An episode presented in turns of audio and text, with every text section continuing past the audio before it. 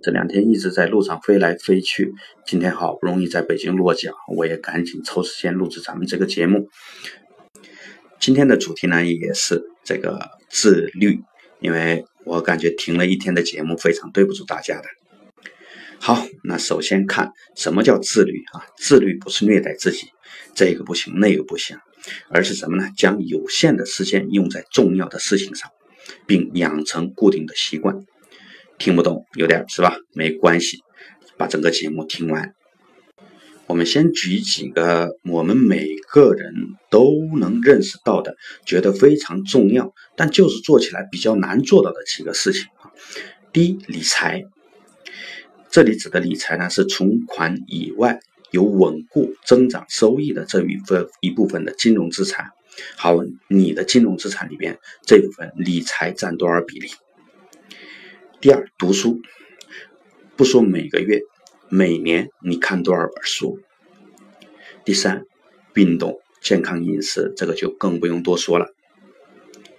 我们几乎每个人都知道这些事情非常非常重要，对整个人生。但呢，做的时候呢，就是受到很多很多的干扰。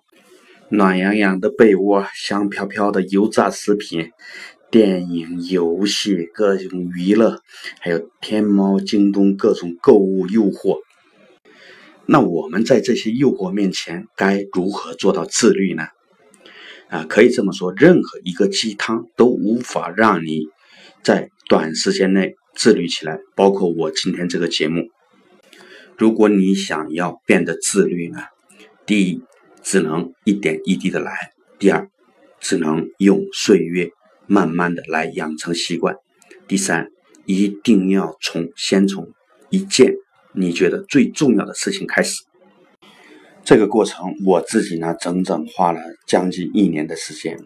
刚开始的时候呢，我是先从睡觉开始养成习惯的啊，就说每天保障，呃，早起早睡，保障七八小时睡眠。你没有一个好的精神状态、充沛的精力，还真的不要谈别的任何东西。所以说，睡眠对任何一个人来说是头等重要的事情。好，就这么一个简单的保障睡眠的一个习惯啊，坚持了两个多月之后，哎，有几个变化，明显的变化。一个是时间越来越充足了，白天的效率提高了嘛。再一个呢，真正体会到这种好的习惯它的好处。